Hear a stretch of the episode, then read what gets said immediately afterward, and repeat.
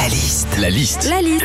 La liste de Sandy sur Nostalgie. Sandy à l'approche d'Halloween, pas mal de films d'horreur ressortent aujourd'hui en version remasterisée, comme La Nuit des Morts Vivants ou Zombie. Qu'est-ce qu'on vit quand on regarde un film d'horreur? C'est parti pour la liste de Sandy. Déjà dans les films d'horreur, t'as souvent des clichés. Un téléphone qui sonne, un gosse chelou, une bimbo un peu cruche qui sort une phrase à la noix du style T'inquiète pas, peut rien nous arriver. Bon, généralement, elle, tu la retrouves deux secondes après, la tête empalée sur un tourne-broche. Quand on regarde un film d'horreur, ce qui est cool, c'est de se mettre sous une couverture. C'est un petit réflexe, hein. t'es bien, tu te sens protégé, t'as l'impression que rien ne peut t'arriver. Ce qui est complètement ridicule, puisque si Jack l'éventreur débarque chez toi, je pense pas que ce soit un plaid Ikea qui l'arrête. hein. Quand on regarde un film d'horreur aussi, vous remarquerez, il y a souvent le personnage principal qui est dans sa maison.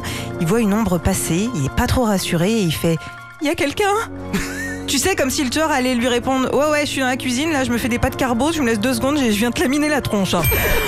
Enfin, quand on regarde un film d'horreur, on s'est tous déjà demandé pourquoi, quand le héros entend un bruit chelou, il descend systématiquement à la cave. Personne ne fait ça dans la vie.